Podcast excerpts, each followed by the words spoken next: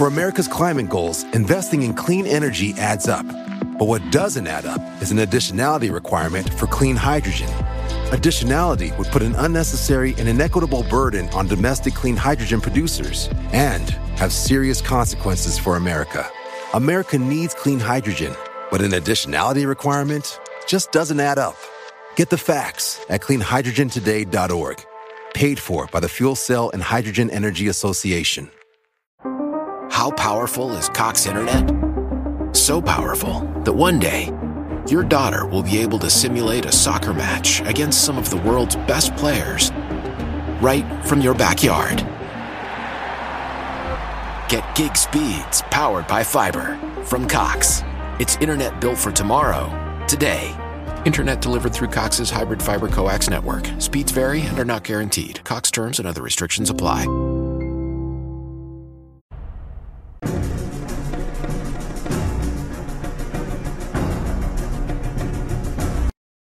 ¿Qué tal amigos? Sean bienvenidos a un capítulo más de Podcast Extra Anormal. Mi nombre es Paco Arias y estoy muy feliz de estar nuevamente aquí con todos ustedes.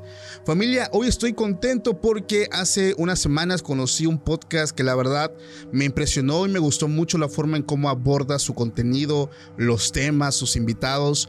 Entonces eh, decidí invitarlo por ahí, enviarle un mensajito por Instagram. Afortunadamente me dio el sí y hoy está con nosotros el narrador Ice Murdoch del podcast Hablemos de lo que no existe. ¿Cómo estás, mi querido Ice? Paco, muchos saludos a, ti y a tu audiencia. Primero, digo, quiero darte las gracias por invitarme a tu canal. Eh, había, me había topado con algunos de tus episodios y, y esta colaboración pues es para mí algo grande, así es que te agradezco mucho y un saludo a toda tu audiencia. Qué gusto estar aquí. Gracias, bienvenido y esperemos y a partir de aquí haya una serie de colaboraciones muy padre. Familia, antes de comenzar, quiero decirte que si no estás suscrito al canal, te suscribas, actives la campanita y si nos escuchas por Spotify, nos puedes seguir por allá. Estoy hablando aquí con el amigo Ice Murdoch del podcast Hablemos de lo que no existe, comentándole que en este primer video en el que vamos a colaborar, eh, acerca de una temática eh, que a mí me encanta bastante, fíjate amigo es acerca de los bosques. No sé si concuerdes conmigo, pero realmente los bosques eh, son muy icónicos en el mundo paranormal, sobre todo porque muchas personas han tenido una serie de experiencias eh, muy fuertes, muy sobrenaturales y sobre todo muy inexplicables. Entonces, antes de comenzar, quiero decirle a toda la gente que no se vayan, quédense hasta el final porque les traemos historias muy padres, muy aterradoras, incluso hasta descripción de alguno de los seres que puede habitar este lugar. Pero sin más, antes de comenzar, quiero darle la bienvenida a mi amigo y también hacerle la pregunta obligatoria que le hacemos a todos aquellos que están por primera vez. Amigo Ice, ¿tú crees en el fenómeno paranormal? Ay, qué buena pregunta. Te puedo decir que estoy en un punto intermedio entre sí, sí creo porque me han sucedido cosas, pero casi no, o sea, de las evidencias que me topo, la gran mayoría tienen explicaciones eh, lógicas o científicas o son fenómenos que creo que sí se pueden explicar. Y si consideramos lo paranormal como algo que no se ajusta a las leyes físicas con las que vivimos, sí creo por las cosas que viví, pero me he topado con muy poca evidencia que esté en redes que diga, esto puede ser. Entonces estoy creo que en un punto intermedio entre el escepticismo y creer por completo en lo paranormal. Ok, de hecho concuerdo contigo, muchos fenómenos, eh, creo yo, y, y, también creo que mucha gente que nos escucha está de acuerdo, pues tienen como que esta explicación. El detalle es cuando nos topamos con fenómenos o experiencias o vivencias, como le quieran llamar, que salen de todo, de toda lógica, de toda explicación, de toda coherencia. Y yo creo que es cuando llegamos y nos topamos con terrenos sumamente sobrenaturales, con terrenos ya muy complicados, incluso en el que las personas ya no nos creen. Pero igual no sé si gustas comenzar con esta historia, con algún tema que nos quieras platicar aquí a la audiencia. Yo creo que estamos muy contentos y muy ansiosos de conocer las historias que nos traes en esta primera vez que nos acompañas. Claro que sí.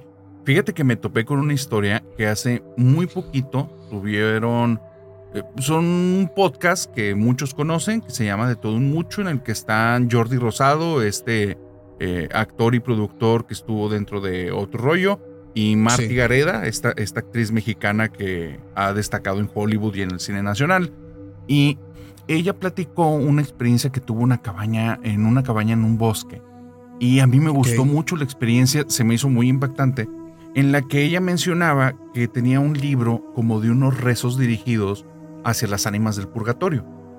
Entonces, como que comenzó a hacer eh, a la lectura de ese libro y en esas vacaciones que estuvo en esa cabaña junto con su familia, comenzaron a aparecerse fantasmas dentro de la cabaña.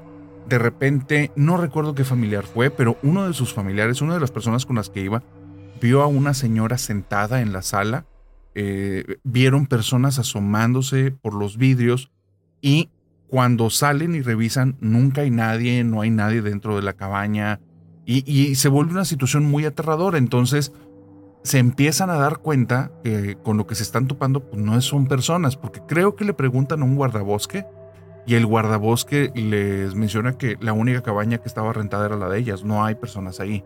Entonces, a raíz de eso les da miedo y en una plática resulta que ella expresa que ha estado leyendo este libro, que es un libro muy conocido de hecho, aquí a la gente la invitamos a que si saben qué libro es el que menciono, que es algo de las ánimas del purgatorio, que es para que rezarles, la, familia le dice es que deja de utilizar ese libro porque las estás llamando. Y cuando el libro, no sé si lo terminó de leer o simplemente lo dejó de usar, dejaron de aparecer. Entonces, ese estuvo muy impactante porque ya de por sí los bosques son lugares como insólitos en los que estás alejado de la ciudad, mínimo aquí en Monterrey, así es, yo soy de Monterrey Sí. Y entonces, ya que te topes aparte con eso, yo creo que le sube muchos puntos de, dificultad a este juego. Tremendísimo. De hecho, imagínate si, como tú lo dices, los bosques pues son lugares sumamente, em, digamos que con una carga energética muy mm, alta. El hecho de estar haciendo este tipo de invocación o leyendo este tipo de libros, yo creo que aumenta todavía, pues no sé, el número de, de casos paranormales que puede haber. Yo quiero platicarte algo, pero no sin antes decirle a la gente pues nada, que les hicimos una broma para todos aquellos que, que, se sacaron de onda diciendo, bueno, ¿por qué dice que es la primera vez? ¿Por qué lo está presentando? ¿Que está resubiendo capítulos viejos? No, no, familia. Estábamos haciendo una pequeña bromilla aquí para sacarlos de onda, no sé, decir qué pedo, estamos en un bucle de o qué onda, estamos o, o, cambiar otra, no sé. Estamos en otra realidad, otra dimensión. Estamos en otra realidad. Digo, que creo que tiene que saber toda tu familia de podcast extra normal que esta es la cuarta vez que lo intentamos hacer porque era muy difícil mantener este papel. Estuvo, estuvo muy bueno para los que se queden hasta el final, voy a poner, este, ¿cómo se llaman los, este, Vas a poner los bloopers. Los bloopers de cómo intentamos hacer esto sin, sin no morirnos en la risa, porque lo intentamos ya varias veces y a mitad nos tirábamos una pinche carcajada. Estuvo muy buena, estuvo, espero que les, les haya gustado la broma, estuvo bien chida.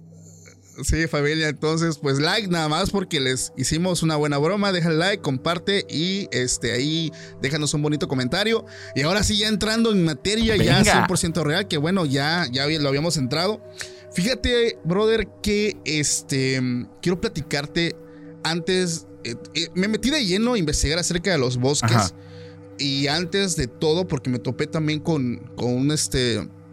Con un espíritu, o incluso mucha gente lo llama demonio que habita eh, los bosques. Entonces, yo creo que aquí encontramos eh, la punta del iceberg de por qué hay tantos fenómenos. Pero antes de esto también me topé con una información donde una persona asegura que existe un bosque el cual es el nombrado más embrujado o más maldito del mundo. Ok. No se encuentra en Latinoamérica, está del otro lado del mundo. Eh, el bosque se llama eh, Josia Bachu se encuentra en Rumania. Perdonen si la traducción o mi. O, ¿Tu rumanés está 2-2? Sí, exactamente. Entonces, este bosque, muchas personas creen fuertemente que eh, es un portal a otra dimensión. O sea, ellos aseguran que la ubicación de este sitio tiene, digamos que la entrada como a un mundo paralelo o a un bucle o algo por la cantidad de experiencias y cosas que muchas personas han vivido. eh, no solamente los pobladores, también este, personas que lo visitan por primera vez y se adentran, porque de hecho es muy famoso, se adentran en él, aseguran haber visto luces en el cielo muy extrañas, también aseguran algunas personas que estando solos empiezan a haber escuchado voces y risas, incluso aseguran haber visto sombras en lugares o como cosas que se asoman detrás de los árboles. Pero lo más extraño de este bosque es que dentro de él, en el centro, hay un círculo donde la gente, la gente que vive ahí, asegura que nada crece. O sea, es un círculo bien dibujado donde pues no hay árboles, no hay nada. Entonces eso lo hace todavía pues muchísimo más extraño. Este bosque exactamente se encuentra en la zona de Transilvania, donde vivía Lap Tepes. No sé si has escuchado de él, que es la persona que inspiró básicamente la creación del famoso Conde Drácula. Y las cosas que pasan aquí realmente son muy misteriosas. Eh, hay muchas cosas que han sucedido a lo largo de tantos años. Eh, de hecho, gente también ya profesional, ya digamos, que se ha especializado en la materia, pues ha estudiado el lugar y ya se comprobó que hace al menos unos 10.000 años había una civilización, pero poco se sabe de ella. Incluso hay personas que aseguran que esta civilización desapareció debido a los fenómenos que desde ese entonces ya habitaban pues ese sitio. Incluso es el llamado el Triángulo de las Bermudas de Transilvania por la cantidad de personas que dentro de ahí han desaparecido. Y yo te quiero comentar la historia de una pequeña de 5 años. Igual si la gente gusta googlear esta leyenda eh, del lugar, adelante porque se me hizo muy curiosa. La historia cuenta que una niña de 5 años con sus padres pues entró al bosque y de buenas a primeras sus papás ya no la vieron. Entonces empezaron a buscarla, pasaron las horas, pasaron los días, eh, un grupo de rescate entró a buscarla, peinaron toda el área y no la encontraron. Y de hecho el bosque no es grande. Han de decir, no, pues no sé, es de ah, no sé cuántas cientos de hectáreas. No, realmente es pequeño. Entonces, ya pasando el tiempo, desafortunadamente, pues a la niña se le da como perdida. Incluso ya después de un año se le hace un funeral, pues ya pensando lo peor. Y lo extraño es que después de cinco años, esta niña llega a su casa pero no llega como debió haber llegado. Llegó teniendo sus cinco añitos, o sea, como si no hubiera tenido un cambio físico de los cinco años que estuvo desaparecida, que ya debería haber tenido diez años. Llegó como si recién estuviera desaparecida, con la misma ropa, eh, la misma edad, todo, como si nunca hubiera pasado nada. Entonces es uno de los casos, digo, no es que se pueda comprobar, ¿verdad? Pero es una historia que suena mucho en ese lugar, incluso la gente, los pobladores, te lo aseguran, te lo cuentan. Y es algo sumamente extraño porque no es la primera vez que sucede esto, que la gente entrando ahí asegura que su reloj se para, que se sienten incluso como si estuvieran en otra atmósfera, como si hay personas que se han llegado a extraviar por semanas y ellos dicen haber estado tan solamente unos cinco minutos allá adentro. Entonces es un lugar sin dudas muy místico y no lo quería pasar desapercibido. Qué buena, qué buen relato. De hecho, en algún momento lo había escuchado ya hace años y me trajiste a la mente una situación que siempre me había dejado ahí el interrogante. ¿Has escuchado acerca de las escaleras en los bosques? Sí. Sí. Bueno. Sí. Para mí era una gran duda porque creía que se referían a escaleras muy grandes que aparecían de la nada. Y no, no se trata de eso. Me puse a investigar un poquito en el tema, aprovechando que, íbamos a desarrollar acerca de esto. Sí. Y resulta que yo he tenido la experiencia de escaleras en los bosques, pero no lo he tenido identificado como así. Hay un canal de un chavo que se pone de nombre Señor Terror, en el cual aborda este, esta temática y hizo una descripción que estaba muy interesante. Menciona que en todo el mundo, y esta es la parte interesante, en todo el mundo, en muchas partes de los bosques, hay escaleras de todo tipo que han sido forjadas o han sido creadas o han sido hechas con piedra o diferentes materiales, pero están ahí sin formar parte del resto de otro edificio. No necesariamente son escaleras grandes, son escaleras a veces que están casi a ras del piso, a veces sí son escaleras bastante altas, pero dice, lo extraño es eso, no, no hay el resto del edificio y ellas, muchas de esas escaleras parecieran intactas. Y la gran duda es, ¿quién la construyó y con qué motivo? Entonces, en ese video es muy interesante porque te muestra una cantidad de ejemplos grandísimo. También Dross tiene un video acerca de las escaleras en los bosques. Y aquí viene la parte interesante. Cuenta una historia que le pasó a un guardabosques y ahorita con lo que contaste me hizo un clic bien cañón. Ok. La historia del guardabosques es que cuando él empieza su primer día de trabajo, le dicen, bueno, ahí te va una regla que no está dentro del manual, pero te la tienes que aprender. Si te topas una de las escaleras que estén en el bosque solas, no te acerques a ellas, no te va a pasar absolutamente nada, pero no te acerques y muchísimo menos te vayas a subir. No te vayas a subir. Entonces él dice que pasando una o dos semanas se topó una de estas escaleras y era una escalera bastante grande. Entonces él se acordó que no debía de acercarse, no debía de subirse, pero se quedó con el remordimiento y no lo hizo. Cuando regresa a la base, habla con sus compañeros y les dice, explíquenme qué pasa si me acerco y si me subo. dice, porque si noté algo extraño. La escalera emite un tipo de energía extraña, o sea, estar cerca de ella no se siente agradable. Dice, y es muy raro porque nada más en las zonas en las que estuve, solo la escalera lo emitía. Y la gente le dice, es una regla que tenemos, no, no sabemos exactamente. Y el jefe le dice, si sigues preguntando, vas para afuera. Bueno, cuando se vuelve a topar con otra escalera, porque no sé si se movían de lugar, pero pasó un buen tiempo antes de toparse con otra. Y donde se topa con la otra escalera, iba solo. Y entonces dice, pues, ¿qué tanto puede pasar?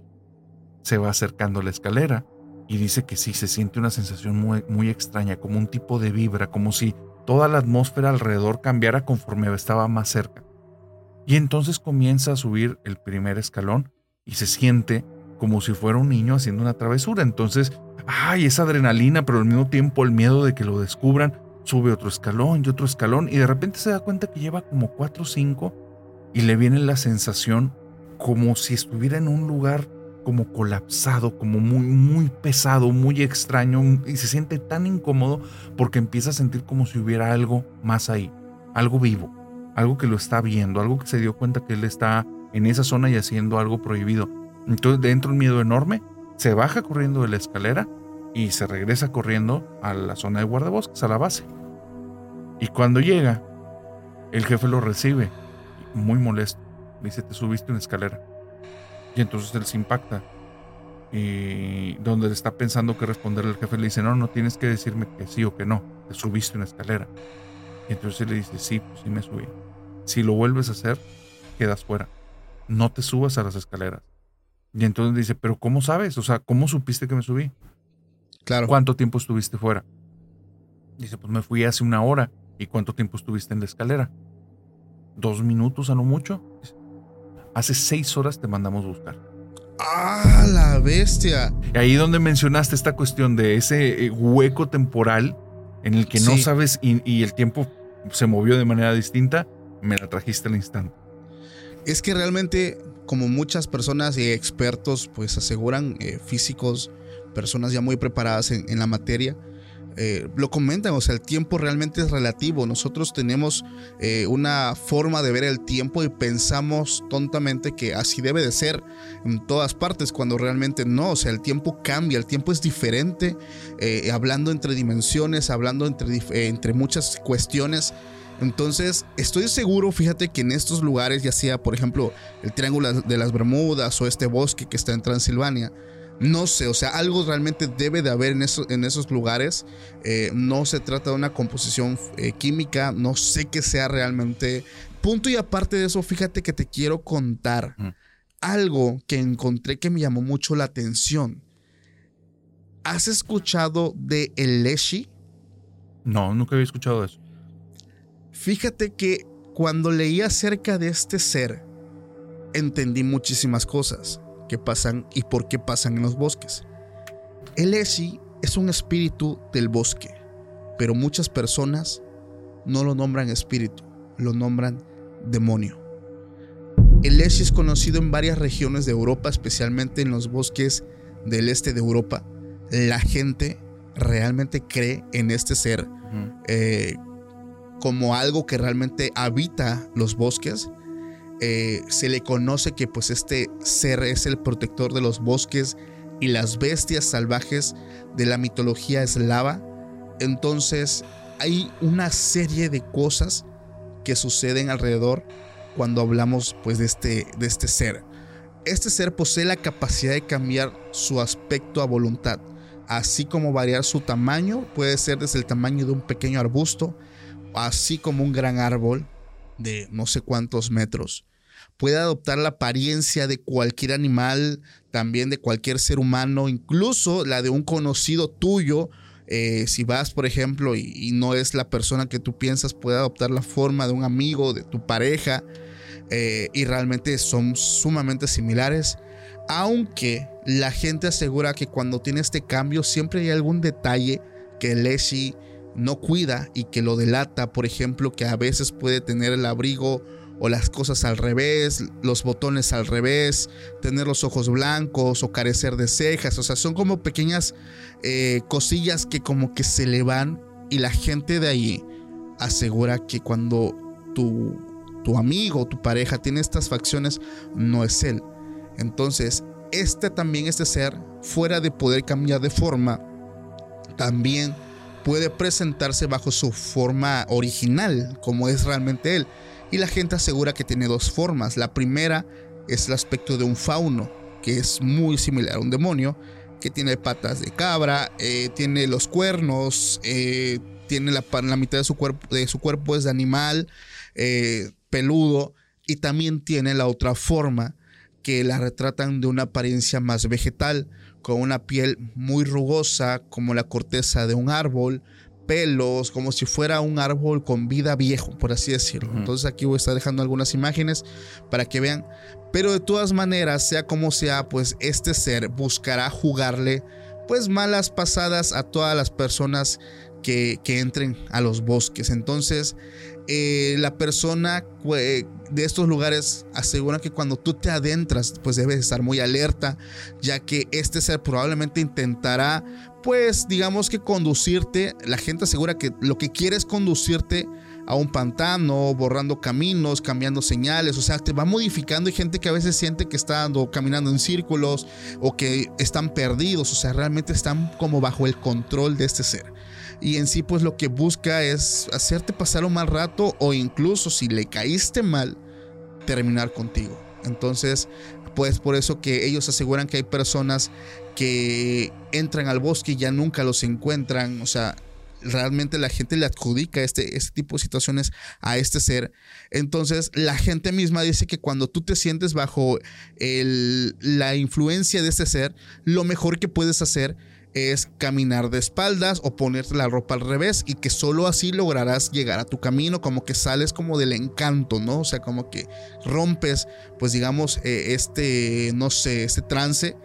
Y algo que me llama la atención es que tiene un comportamiento muy similar al de los chaneques, fíjate a pesar de que no son representados igual, hablamos de seres elementales que les gusta hacer este tipo de bromas.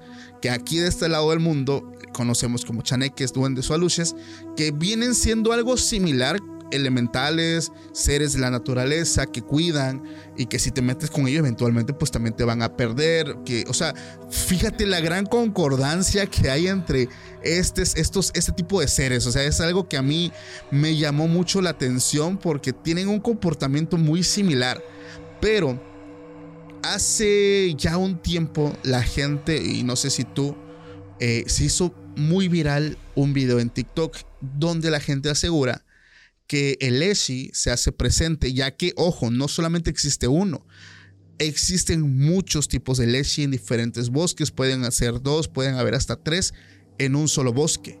Entonces, hay un video en TikTok de una persona que, le gusta cantar, que practica en los bosques eh, estos cantos de garganta eh, tipo soprano. No sé si viste el video, donde él sale al bosque y empieza a cantar y él lo digamos, lo curioso es que hay un ciervo que el ciervo capta el sonido y, O sea, son sonidos muy extraños realmente que él produce con su garganta, pero al momento que él está captando el ciervo que, que, que obviamente identifica este sonido, también a lo lejos de los árboles salen unos seres como los que acabo de describir, que son tipo eh, así como corteza de árbol, que se asoman y vuelven otra vez a, esconderse. Entonces, la gente de este lado del mundo, de, de, la parte de Europa, dicen que cuando entres a un bosque no debes silbar o cantar, porque esto les gusta y los atraes.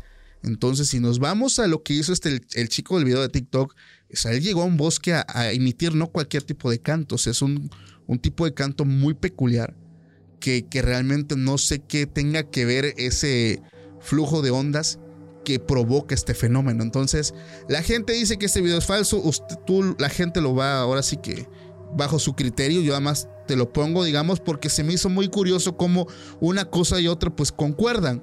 Pero pues bueno, la gente también ya para terminar este tema de Leshi es que aseguran que lo que no debes hacer para no tener un encuentro con este ser es no silbar, siempre pedir permiso cuando entres a un bosque, no cazar animales, no cortar árboles y sobre todo ser muy cuidadoso con las plantas y con todo lo que te rodea. O sea, porque si tú llegas a ofender el lugar, llegas a, no sé, hacer cosas digamos que malas, obviamente te vas a topar con este tipo de guardianes quienes no están dispuestos pues a perdonarte las faltas de respeto. Entonces es cuando digo que tienen un comportamiento muy similar pues a los chaneques, pero no sé tú qué, qué opinas. De hecho, o sea, algo que no tenía preparado, pero has hecho que conecte así directo, es con un espectro, te puede llamar un espectro, que hace unas semanas estuve platicando con el Arqui, con el ingeniero Cantalapiedra de Relatos del Lado Oscuro. Muy felicidades, ¿eh? Gracias, estuvo muy, bueno ese episodio. Fíjate, Buenísimo. ahí platicamos acerca de un espectro de Paraguay. El, este espectro de Paraguay se llama Malavisión. Malavisión, la forma en la que lo describen es como un tipo de árbol blanco con forma humanoide que de repente, si estás lejos, lo llegas a confundir con una persona y que de hecho sus, ramas largas las asemeja como si fueran brazos y manos. Y, aquí hay una similitud con lo que dices, que dicen que cuando hay lluvia y cuando estás en lugares alejados, en cualquier punto, ya sea bosque o en algún tipo de llano, pero si estás en alejado de los caminos, vas a escuchar un grito de una mujer si tú le llegas a contestar gritándolo, imitándolo, diciendo algo, Malavisión te ubica. Vas a volver a escuchar el grito. Si se te ocurre y tienes la mala fortuna y la mala idea de volver a hablarle, Malavisión va a empezar a seguir. Si lo llegas a hacer una tercera vez, Malavisión va a aparecer justo frente a ti y te va a desaparecer. Y entonces hay una historia que, me contaron acerca de eso estaba muy fuerte porque fue una persona que estando en una excursión con su familia, justamente creo que sí estaban en un bosque ahí en Paraguay, pero ellos se van a una excursión, van a hacer como, no, no camping, simplemente van a hacer una caminata larga y él tenían un hermano que estaba como más gordito, entonces sí le iba muy, muy lento. Entonces ellos se adentran en la excursión el hermano mayor eh, va como que vigilando al hermano junto a dos hermanas que iban ahí y de repente notan que el clima cambia y se viene un tormentón. Entonces él empieza a acelerarse de regreso al vehículo en el que venían, le habla a las hermanas y dice como que muévanse y el hermanito no les puede seguir el paso. Entonces, donde no le sigue el paso, él logra llegar al carro, entra las hermanas y en eso suena un grito de mujer a lo lejos. Y él se asusta y todos se saben en Paraguay, todos conocen la historia de Malavisión. Entonces el hermano se asusta mucho, está viendo que el hermano no regresa y cuando sale del carro vuelve a escuchar el grito de la mujer y escucha el grito del hermano y dice, no, ya lo, ya lo llamó. Entonces empieza a correr hacia donde lo había dejado al hermano y más o menos orientándose por el grito. Vuelve a sonar el grito de esta mujer y vuelve a sonar el grito del hermano y entonces lo reubica pero ya estaba en otro punto y comienza a ir para allá. Cuando suena una tercera vez y suena el grito del hermano, ya no lo encontraron. Ya el hermano desapareció y creo que aparece, no sé si fue tres días o una semana después, el hermano aparece muy lastimado, sordo de un lado y totalmente perdido a nivel mental. Tardó casi tres o cuatro años en recuperar como la cordura y lo único que repetía es el árbol, me llevó el árbol. Entonces decían, se lo estaba llevando mala visión y ellos ubicaron lo del grito de mujer. Pero hay otra historia, o sea, pareciera que estos espectros, más bien, doy pasos hacia atrás. El, el, el Inge canta la piedra que le mando un super saludo. For America's climate goals, investing in clean energy adds up. But what doesn't add up is an additionality requirement for clean hydrogen. Additionality would put an unnecessary and inequitable burden on domestic clean hydrogen producers and have serious consequences for America. America needs clean hydrogen, but an additionality requirement just doesn't add up. Get the facts at cleanhydrogentoday.org. Paid for by the Fuel Cell and Hydrogen Energy Association. Why? Why? If you Why? have T-Mobile 5G home internet, you might be hearing this Why? a lot. Why? Every time your internet slows down during the busiest hours. Why? Why? Because your network gives priority to cell phone users. Why? Good question. Why not switch to Cox Internet with two times faster download speeds than T-Mobile 5G home internet during peak hours? Okay. Stop the whys and visit cox.com slash 5G home for details. T-Mobile prioritizes certain T-Mobile phone users over home internet users during times of congestion. Mencionó algo muy loco y dice, los vemos como si fueran espectros, guardianes o eso. Dice, pero ¿qué tal si son demonios? Porque tienen, tienen totalmente el perfil como de un demonio. Buscan Claro. generar el miedo y buscan destruir a la persona.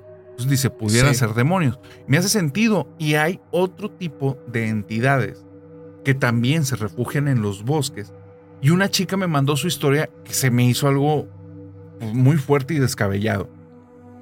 Todos en, en- en la Tierra estamos a veces muy habituados a la, a la biosfera, al, al entorno en el que nacimos, crecimos y nos desarrollamos. Pero realmente el mundo está lleno de una riqueza impresionante y te puedes topar con lugares que parecen sacados de un cuento. Ella dice que ella vive, dice, mi casa está a 100 metros de la playa. Dice, entonces yo se pudiera decir que vivo como en un tipo de costa, en la playita. Dice, pero está rodeado por un bosque. Entonces, yo vivo en el bosque y en la playa a la vez. Mi casa, así como está a 100 metros de la playa, está metida en el bosque. Entonces, hay una leyenda en mi pueblo que se dice que hay que tener mucho cuidado cuando tienes un bebé, porque las brujas se transforman en gatos y los pierden en los bosques. Entonces, ella me dice, esta historia me la cuenta mi mamá y me la cuenta cada rato porque dice que le pasó cuando me tuvo a mí. Dice que cuando yo tenía cuatro años, mi mamá un día se levantó, fue a la playa a caminar y no habían pasado ni 10 minutos cuando regresa a la casa y nota que la puerta está abierta y yo no estoy adentro de la casa. Dice, mi mamá se quería morir. Salió corriendo, sabía que no estaba en la playa y como ella tenía muy presente esa le- leyenda, se metió corriendo al bosque. Empezó a gritar mi nombre, yo no respondía y entonces ella estaba perdiendo el control y de repente escucha a lo lejos el llanto de un bebé, bueno, de una niña. Ok. Empieza a avanzar hacia donde está el llanto y dice que me encuentra casi, casi como a 400 metros lejos del camino principal. Yo estoy en la parte de las raíces de un árbol, toda arañada, y lo único que le estoy diciendo, el gato es malo, el gato es malo, me decía que lo siguiera. Entonces, A la vez. eh. dice ella que desde ese día su mamá le recuerda mucho, ten mucho cuidado, Sí. hay brujas y quieren a los bebés aquí. Fíjate que, pues volvemos a- al tema de las brujas que aquí en el podcast lo hemos tocado pues muchas veces. Pero ahorita, antes de que tocaras el tema, me acordé de cuando hablaste de Malavisión. Hay una leyenda, no la tengo preparada porque no planeaba hablar de esto, pero me acordé cuando describiste pues a este ser que como tú lo dices, pues la gente lo asemeja con demonios, porque a final de cuentas, al igual que el Leshi, afuera de tener como que su apariencia original, puede cambiar de forma como cualquier ángel. Entonces, pues te, se te puede presentar como un animal, como un árbol, como lo que tú quieras, incluso como tu pareja. Pero hay una leyenda que ahorita en lo que tú estabas hablando igual intenté googlearlo, pero no, no encontré la información a la mano. De árboles que tienen vida. Y ya sé que van a decir todos los árboles tienen vida. Sí, sí, sí, pero no como piensas. O sea, árboles que caminan, árboles que, están, que están en un lugar y se mueven. O sea, realmente incluso ahí se han viralizado videos. Obviamente, la mayoría estoy seguro que son fake, si no es que todos. Pero realmente hay lugares, eh, de hecho aquí estaba tratando de ver en dónde exactamente hay ese tipo de leyendas, este, donde los árboles se mueven, pero no, eso no es lo raro. O sea, lo raro es que cuando la gente los ve, la gente desaparece. O sea, es como un mal augurio si tú llegas a ver eso. Entonces ahorita me estaba acordando y estaba recordando que también los representaban mucho en, esta como leyenda de cuentos de hadas de Shrek. ¿Ves los árboles que, que luego se movían, que caminaban? Sí, claro. Entonces, muy similar a eso. Pero retomando, digo, ese era, como comentario, pero retomando el, el, tema que tú me platicas de las brujas que se convierten, que son nahuales básicamente, que se convierten en, en, este, en gato. Fíjate que un seguidor me manda eh, una experiencia que, vivió su abuelo em, cuando ellos fueron, eh, se dedicaban mucho a la caza de conejos. Entonces ellos tuvieron un encuentro por ahí en un bosque. Entonces dije, esa historia, esa anécdota se va para el capítulo. Él me cuenta que su abuelo y sus hermanos, pues como lo dije, eran apasionados de la caza, de la cacería de conejos. Y esta historia se remonta hace 25 años. Entiendo que hay personas que se dedican a esto. Eh, esto pasó hace ya un buen de rato. Y ellos, eh, bueno, él me cuenta que ellos solían cazar en un monte que estaba cerca de donde vivían. Por lo regular siempre cazaban pues conejos. Em, en una ocasión dice que el abuelo y sus hermanos, que son sus tíos, pues se preparaban para ir a acampar a un monte que se encontraba a las afueras de Chalco.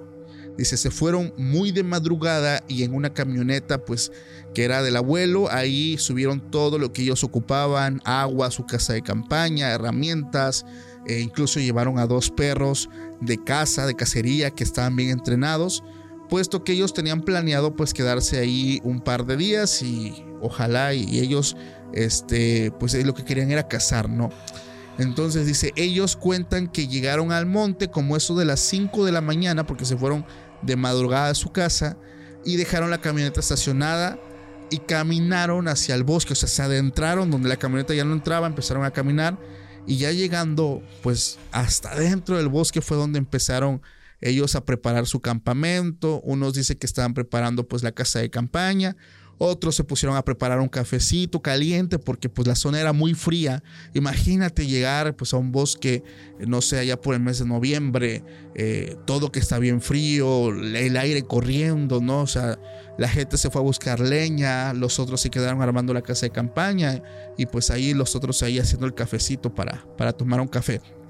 Y dice que ya más o menos dando las 4 de la tarde, ellos deciden empezar a cazar eh, pues más, más profundo del bosque, o sea, se adentraron más y que les fue muy bien, que cazaron bastantes conejos y en la noche los empezaron a, cocinar, ¿no?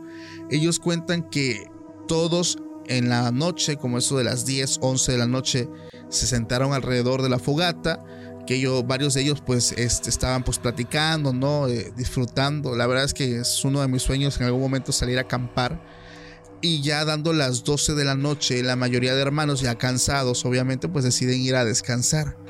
Pero dice que el abuelo decide quedarse pues un rato más, ¿no? A disfrutar pues del momento, de estar a solas, de, no sé, a lo mejor aterrizar algunas ideas y, y pasar el rato solo, ¿no? Disfrutar la soledad y el momento. Cuando de buenas a primeras, ya después de que estaba solo, empezó a ver a lo lejos, en la punta de los cerros, varias bolas de fuego que se movían de un lado a otro. Él, pues él no hizo nada, solo se les queda mirando. No sintió miedo, o sea, realmente mis respetos para este abuelo que no sintió miedo y, y valientemente se quedó ahí mirando. Y él solo veía que estas bolas brincaban de un cerro a otro y se le hizo muy fascinante. A la mañana siguiente todos se despiertan muy temprano y empiezan a caminar, eh, a moverse del lugar y llegan a un plantío de maíz.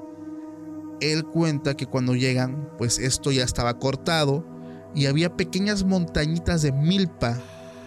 Pero algo extraño comenzó a suceder. Cuando empezaron a caminar entre estas montañitas de milpa, los perros pasaron cerca de una y los dos se fueron contra esta montañita de milpa y empezaron a rodearla, a olerla y posteriormente empezaron a ladrar con mucha ira. O sea, como si hubiera algo que les estuviera molestando de, o sea, de, esta montaña de milpa. Entonces él cuenta que su abuelo y sus hermanos pues fueron a ver qué estaba pasando y descubrieron que dentro de aquel montón de milpa había una mujer. O sea, ahí escondida. Se dieron cuenta porque en, un, en, ese, en ese montoncito de milpa había un hoyito donde se lograba ver su rostro. Y cuando se dio cuenta que fue descubierta, empezó a gritar, lárguense, ya déjenme en paz. Dice, los perros seguían ladrando y ella seguía gritándole que la dejaran, que se largaran y que la dejaran en paz. Dice, uno de mis tíos pensó en matarla. Pues al escuchar lo que el abuelo, porque el abuelo le contó lo que vio, obviamente, este decidió eh, o estaba pensando más bien en tomar el machete y acabar con, pues ya saben, ¿no? ¿no? No me gusta decir mucho estas palabras porque luego tengo problemillas ahí, pero bueno. Entonces, los tíos querían hacer esto, pero el abuelo los detuvo. El abuelo les dijo, vámonos de aquí, eh, dejen a esa pobre mujer, argumentando que era pues una persona con problemas mentales, pero lo que cuenta el seguidor es que el abuelo le contó, hijo, yo sí sabía que era la bruja. Sabía que era una de esas bolas de fuego que, que yo vi una noche antes, pero no la quise lastimar. Porque en algún momento ella le iba a devolver el favor. Entonces, él al salvarle la vida está consciente que ella le iba a devolver el favor. Entonces es una historia que pasa aquí en México. Eh, se me hace muy interesante porque él cuenta que no solamente el abuelo la vio, o sea, hay varios testigos porque el abuelo iba con varios hermanos a, pues a, hacer esta actividad, ¿no? Que es la caza de animales. Pero pues lo curioso, ¿no? Digo, una noche antes ver las bolas de fuego y al día siguiente encontrarte a una mujer ahí cuidando que no le llegaran los rayos del sol, ¿no? Entonces es como decimos eh, muy comúnmente que le agarró la, que le agarró el día, ¿no? O sea, que no alcanzó a llegar a su destino y que ahí se tuvo que quedar. ¿Cómo ves? Está bien cañón porque la cuestión de las bolas de fuego ya me lo he topado tantas veces, tantas veces en, tantos relatos, que al principio, la primera vez que lo escuché, yo dije, suena ridículo. Pero datan de muchas fechas y datan de muchas familias y de muchos puntos de México, en el que a veces son hasta leyendas regionales. Y, y son inclusive me atrevo a decir, antes de la radio. O sea, antes de, o, antes de que todos tuvieran un aparato de radio y se pudieran popularizar historias. Entonces, e, es, es extraño, pareciera un secreto a voces, o sea, algo que la gente se va pasando y se va transformando en un tipo de tradición, pero porque algo pareciera que sí ocurrió ahí. Entonces, las bolas de fuego, fíjate que es uno de los temas que me ha llamado la atención de un tiempo acá.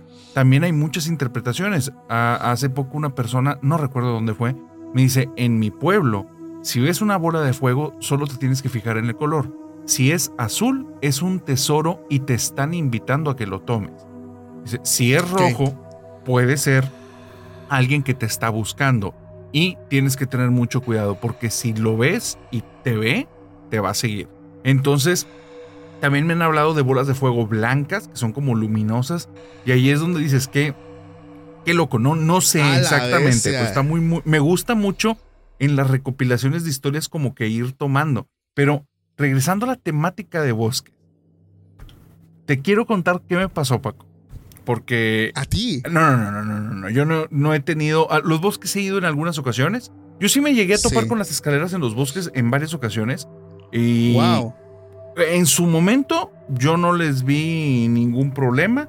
Pero ahora, pensándolo bien, sí me los topaba, en, o sea, me las llegué a topar en lugares tan remotos que ¿para qué está eso ahí? O sea, nunca me lo pregunté en su momento. Yo creo que me las topé de niño porque era cuando más iba como que a campamentos, excursiones y así. Pero bueno, lo que esto no me pasó a mí, le pasó a un suscriptor, a mí me dejó impactado. Ahí te va. Le sucedió en un bosque. Vale. Creo que fue en Ciudad de México. E, él estaba en un grupo de una iglesia de tipo carismático para la gente que nos está escuchando y no ubican esto son las personas que hacen como oraciones, eh, le llaman alabanza y que son dirigidas al Espíritu Santo, pero es una combinación entre el lenguaje verbal y no verbal porque se mueven, hablan, cantan y se dejan como que entran en un flow espiritual muy diferente que no ocurre en otro tipo de oraciones. E, este es un grupo católico, esta es un grupo de ese tipo y tienen un retiro. Va, les dicen que se van a ir durante tres días a X bosque. Él menciona que en esos tres días, en el primero fue un día normal, cuestiones de, oye, pues vamos a, alojarnos, separar los grupos, quiénes están al frente, qué es lo que van a hacer, etc, etc, etc, etc. Dice, pero en el segundo, al final del segundo, teníamos como que el momento más fuerte. El momento más fuerte eran dos dinámicas. Las dinámicas son, no lo quiero llamar juego, pero digamos un ejercicio de sensibilización. Entonces, dice, la dinámica número uno era que tomábamos vendas les vendábamos los ojos a los chicos, a todos, todos, todos, y con una cuerda muy larga los hacíamos caminar por el bosque. Obviamente en diferentes puntos había como puntos de vigilancia, pero teníamos instrucciones de no estorbarles, no molestarlos, solo ellos tenían que ir llevándose como caminando con las cuerdas ciegas, dice, y finalmente terminaban todos en el Santísimo, que digo, ya creo que todos ubican que es el Santísimo, y si no, pues en algún momento lo pueden ver. Pero en el. Dice, llegaban ahí porque a las 10 de la noche íbamos a comenzar esta oración carismática. Y ok, ¿qué pasó? Dice, pues ahí te va. Ocurrieron dos cosas. Una ese día y la otra me enteré tres meses después. Dice, la segunda es la más fuerte. Ahí te va. Cuando llegan todos los chicos porque van de uno en uno, al parecer no había ocurrido absolutamente nada, van llegando ahí a la parte del Santísimo, comienzan los cantos, las guitarras, etc. De repente, uno de los chicos que iba ahí comienza a gritar con una voz como de niño. Mamá, mamá, por favor ayúdame, mamá, sáquenme de aquí, me están lastimando. Y en eso empieza... Y empieza a hacer voces y lo que tú has visto en Emily Rose y muchos han visto en muchas películas, de cuando hay una posesión que se está manifestando. Entonces, a la vez, dice, eh, fue algo totalmente inesperado. El suscriptor me dice, yo nunca había vivido eso, jamás me había pasado. Entonces yo me quedo petrificado, no sé qué hacer. Y una persona se acerca y me dice, ayúdanos. Dice, yo soy muy alto y estoy muy robusto. Necesitaban que yo fuera junto con otros tres a sostener a esta persona porque estaba como con ese comportamiento extraño. Y llega el sacerdote, el sacerdote era un exorcista, que él, o sea, él tenía, e, el grupo no se trata de eso, pero él era exorcista aparte. Y entonces estando ahí, están un grupo de chicos, les dice qué hacer, nosotros lo estamos agarrando. Dice, y cuando yo llego y lo vi a los ojos, a mí me impactó. Dice, los ojos y la boca eran totalmente negros, como si estuvieran vacíos, como si allí no hubiera nada. Dice, me estaba muriendo del, del miedo y a mí nada más me decían, no lo veas, no pongas atención, tú solo sostén y ya. Dice, no sé qué pasó, regresando a lo del tiempo, porque se supone que eso empezaba a las 10 y terminaba a las 11 y media. De repente yo ya estoy demasiado cansado, ya pasó todo. Pregunto qué hora es y me dicen las 3 con 33 de la mañana. Dice, no sé en qué momento sucedió, donde supe la hora me, me, me afectó. Y al padre le pregunté al día siguiente. For America's climate goals, investing in clean energy adds up. But what doesn't add up is an additionality requirement for clean hydrogen. Additionality would put an unnecessary and inequitable burden on domestic clean hydrogen producers and have serious consequences for America. America needs clean hydrogen, but an additionality requirement just doesn't add up. Get the facts at cleanhydrogentoday.org. paid for by the Fuel Cell and Hydrogen Energy Association. Padre, ¿qué pasó? Y me dice, del chico salieron 20 demonios, pero ya está bien. Entonces, la vida. ahí te va. Me dice, pero eso no fue lo más fuerte que pasó ahí. Lo más fuerte es lo que me enteré tres meses después. Resulta que en las juntas que estamos teniendo después, a veces hablando de este suceso, a veces hablando de que, cómo va a seguir el grupo, comienzan las pláticas acerca de las experiencias de cada quien. Y de repente nos alarmamos porque comenzamos a escuchar la misma experiencia en varias personas. Nos comenzaron a preguntar que quién se había puesto una chaqueta peluda. Yo no, no entendía, eh, no entiendo, ¿qué te refieres con chaqueta peluda? y las chicas, porque fue una chica la primera que le dice, dice, cuando estábamos con los ojos vendados y íbamos con el mecate, alguien se paró enfrente de mí. Dice, y yo me topé con él y entonces me hizo como un tipo de gruñido. Dice, pero alguien muy alto. Cuando me quité la venda yo estuve buscando y yo no vi nadie tan alto. Supuse que era un tipo de disfraz. Dice, y yo acerqué la mano y era pelo. Era mucho pelo. Dice, entonces yo dije, pues es una chaqueta peluda. Dice, y entonces yo no me moví, supuse que era la dinámica, no me quité la venda, me esperé ahí y de repente como que se hizo un lado y seguí caminando. Dice, el problema es este. No era nadie, de nadie de los que formábamos parte de ese grupo. Eso no era parte de la dinámica. Y todos, todos, todos los que éramos parte de ese grupo, estábamos divididos en funciones. Los que la vivían, los que estábamos monitoreándolos, los que estaban en el otro punto. Entonces comenzamos a platicar. ¿Quién hizo eso? Porque les pasó a tres personas. ¿Quién hizo eso? ¿Y quién hizo eso? ¿Y quién es? Nada, nada. Dice, narrador, nos enteramos casi un año después de que era lo que estaba ahí y era muy malo. Y le dije, ok, era un ser vivo. Y me dice, te tengo que contar la historia, pero no, no era un ser vivo. O sea, era otra cosa y tuvimos que ir ahí y tuvimos que hacer algo. Entonces, esa historia no me la terminó de mandar, me encantaría terminar la historia, pero no la tengo todavía. Me la topé ayer y le dije, cuéntame la historia, o sea, no manches, no me puedes dejar ahí en el suspenso. Y me dijo, no, pues es que, que tomes tu merecido. Sí. Pero ¿qué crees que sea? sea, obviamente no es nada vivo en el sentido de que no, no es algo material o, físico como tú y como yo. O sea, yo creo que esto va más englobado a algún tipo de entidad. Obviamente, eh, hablando en términos muy oscuros cristianos, eh, sí, oscura o demoníaca. Eh, y estando en el bosque, pues ves que, como venimos hablando, ¿no? O sea, hablamos de muchos tipos de entidades, el Eshi, Mala Visión, eh, Duende, Chaneques. O sea, créeme que hay muchas cosas que los bosques son muy místicos, o sea, místicos. E incluso yo creo que por nada la, mayoría de las películas casi siempre se centran en, en, bosques, o sea, el hecho de estar ahí adentro. Hace poco me topé con un video que creo que es fake en, en TikTok, este donde una pareja está en una casa de campaña. Nunca se ve nada, nunca sale nada, pero el hecho de escuchar cómo ellos están pues viviendo una experiencia muy extraña, La neta, o sea, es un miedo psicológico muy cabrón, o sea, porque ellos están ahí adentro y se escucha que alguien está afuera, se escucha cómo empieza a gritar, cómo empieza a golpear, y no manches, el terror de que a ver a qué hora sale el, no sé, o sea, qué es lo que sea, pero sí, o sea, de ley algo, no sé, un sueño que yo tengo, en algún momento lo voy a hacer y a lo mejor se grabe un capítulo en el bosque ahí, este, con algunos amigos. Pero la neta es que sí me da miedo, o sea, o sea, digo, y no miedo a cosas vivas, como decía mi abuela, no tener miedo a los vivos, o sea, yo estoy consciente que en los bosques, así como en los ríos, o sea, tienen, no sé, el hecho de, estar ahí en ese lugar, hay gran cantidad de, de energías que se mueven energías que no conocemos, energías que a mi consideración llegan a ser energías sumamente oscuras. ¿O cómo ves tú? Sí, es que creo que hay diferentes tipos de energías, unas de esas parecieran muy salvajes. Y como un animal, más allá de maldad, pues simplemente está siguiendo su naturaleza y si es muy salvaje, tal vez simplemente te nota como un enemigo.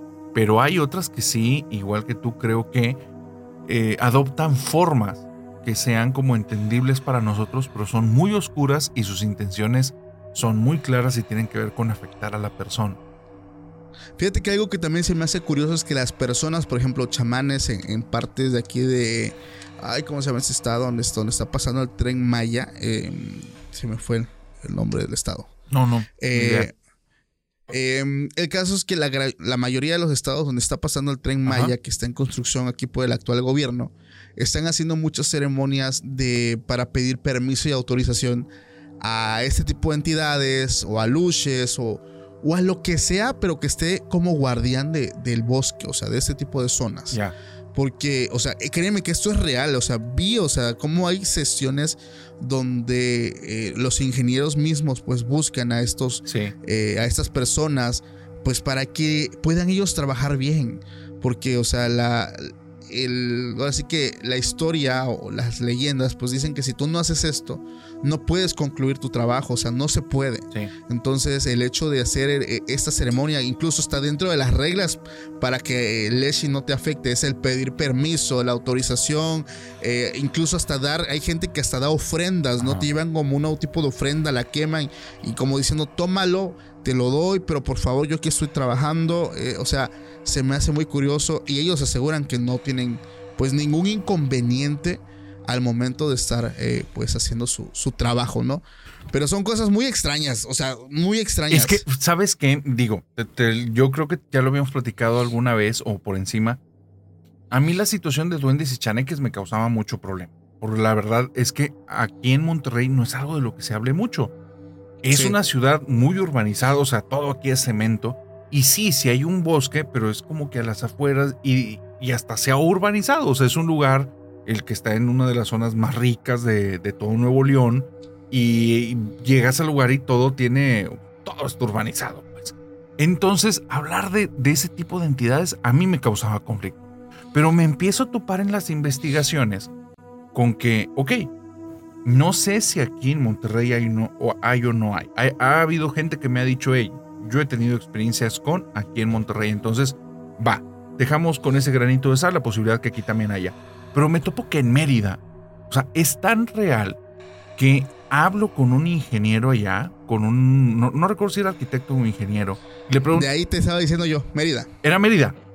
Mérida. Oye, me di, yo le pregunté y le dije, mira, no, esto no va ni con tu identidad, no tiene nada que ver con hacer promo o no promo, ni hablar mal de ti, ni nada. Anonimato absoluto. Pero quiero saber la neta. O sea, dime la neta, porque quítame la duda. Tú has estado jalando ahí en Mérida. Te ha tocado construcciones de diferentes tipos, porque tenía como Ay, ahorita el número no tengo así el dato porque no lo preparé para esto, pero eran como 20 años. Tengo la idea que eran cerca de 20 años trabajando en eso. Entonces, pues ya te ha tocado de todo. Si has estado haciendo casas de Sí. construcción, te ha tocado desde cero, remodelaciones, etcétera, centros comerciales, casitas, etcétera. Y él me dice, sí, de hecho, he estado desde complejos de casas, casas habitación, pero que son así como que en cierta zona y van a ser muchas, hasta centros comerciales. He participado en muchas cosas. Y me dice, y pedir permiso, sí es verdad. Dice, sí es verdad. Y le dije, bueno, Sí. ok, sí es verdad porque si no lo llegas a hacer y no le pagas a alguien una lana para que venga a hacerte eso, te hace la vida imposible. Y me dice, no, no es por eso, güey. Dice, estuve en dos proyectos donde no lo hicimos. Dos proyectos, no lo hicimos, nos valió, nos quisimos ahorrar la lana. Dice, los trabajadores no podían jalar ahí. Pusimos cámaras. Nunca detectamos absolutamente nada. Y las cosas al día siguiente estaban tiradas, destruidas, deshechas. Ellos sentían que les hablaban, los movían. Como si fuera una casa embrujada, pero a plena luz del día, sin un Sí. techo ahí en la intemperie. Entonces dice, nunca pudimos avanzar en esos proyectos. No es tan terrorífico, pero no vas a avanzar. Entonces dice, Claro. y esos dos proyectos, o sea, debieron haber salido y algo que yo creo que era un chaneque, no nos dejó. Hasta que fuimos Sí. con un brujo y dice, los insultaron, no les pidieron permiso ni hicieron sus ritos. Ahora, y ya les tuvo, tuvieron que hacer un montón de cosas más que no era lana, eran ritos. Y dice él, de hecho la persona cobraba nada, o sea, era muy poco, no era el dinero. Lo tuvimos que hacer. Dice, pero son una sarta de cosas que no te puedo explicar, pero eran cosas que para mí eran muy tontas y después de eso ya todo salió bien. Dice, me voló la cabeza y desde entonces yo tengo Sí. regla donde trabajo, se hacen los ritos sí o sí mientras esté aquí en Mérida. Sí, sí, de ley, o sea, se hace este tipo de, una, se pide permiso, algunos entregan una ofrenda, como te lo decía, y, y pues mágicamente, o sea, puedes trabajar, todo se va dando, no tienes problema, y yo creo que va como parte de la regla de oro, ¿no? Donde quiera que vayas, pide permiso, o sea, esto es una, yo creo que es una regla de la vida y en todo sentido, porque hemos visto también leyendas e historias de gente que llega y empieza pues a hacer de las suyas, no respeta y, y sabemos que pues no termina nada bien. Es ¿no? correcto. Pero sin duda el, el tema de los bosques es un tema fascinante. Yo creo que en algún momento tenemos que retomarlo porque hay muchísimas más historias, hay más misterio y pues yo creo que estaría excelente en algún momento una segunda parte.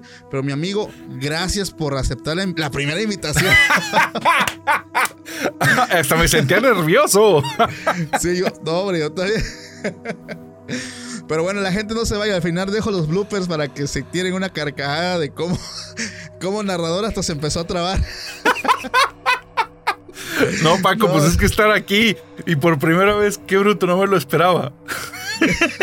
Pero bueno, familia, gracias a los que se quedaron, para los que también es la primera vez, estuvo conmigo el narrador del podcast Hablemos de lo que no existe, lo encuentras así en todas sus redes sociales, igual tiene un podcast excelente, se los recomiendo y pues nos vemos próximamente en un nuevo capítulo. Gracias a todos que se quedaron hasta el final. Y espérate, te quiero hacer un reto a ver si lo aceptas.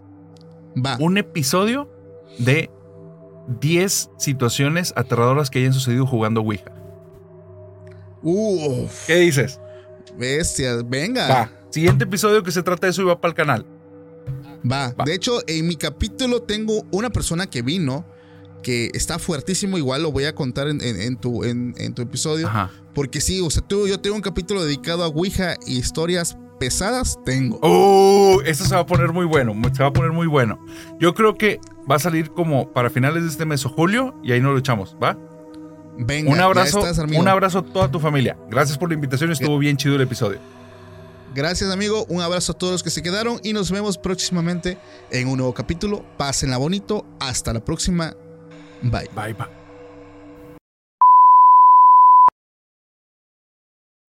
Paco, gracias, gracias por invitarme a tu podcast. Muchos saludos a tu audiencia.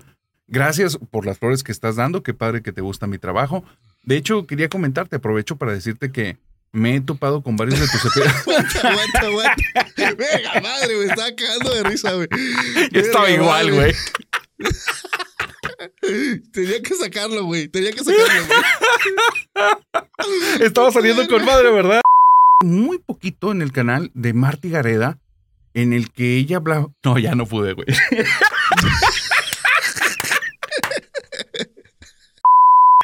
Güey, yo me tuve que salir de la pinche videollamada en otra pestaña para que no me diera risa. Sí, güey. güey, está con más. No, ya, lo de la primera historia no, güey, sí es demasiado. For America's climate goals, investing in clean energy adds up. But what doesn't add up is an additionality requirement for clean hydrogen. Additionality would put an unnecessary and inequitable burden on domestic clean hydrogen producers and have serious consequences for America. America needs clean hydrogen, but an additionality requirement just doesn't add up. Get the facts at cleanhydrogentoday.org. Paid for by the Fuel Cell and Hydrogen Energy Association. Why? Why? If you have T-Mobile 5G home internet, you might be hearing this Why? a lot. Why? Every time your internet slows down during the busiest hours. Why? Why? Because your network gives priority to cell phone users. Why? Good question. Why not switch to Cox Internet with two times faster download speeds than T-Mobile 5G home internet during peak hours? Okay. Stop the whys and visit cox.com slash 5G home for details. T-Mobile prioritizes certain T-Mobile phone users over home internet users during times of congestion. Hola, ¿qué tal amigos? ¿Cómo están? Oigan, les quiero dar una súper, súper recomendación. Como relatador de historias también tengo mis podcasts favoritos y hoy, hoy les quiero platicar acerca de archivos perdidos. Lo puedes buscar en todos los medios de podcast como Spotify, Amazon Podcast, Google Podcast y estoy seguro que te va a gustar porque no solamente tienen unas historias buenísimas, sino vas a encontrar básicamente un recopilado de los mejores fenómenos y leyendas de todo México. Lo mejor es que le puedes compartir también tu propia experiencia mediante una nota de voz en su correo electrónico. Así que no esperes más y emérgete en este mundo del terror aún más. Ve y escucha Archivos Perdidos. Saludos y bendiciones.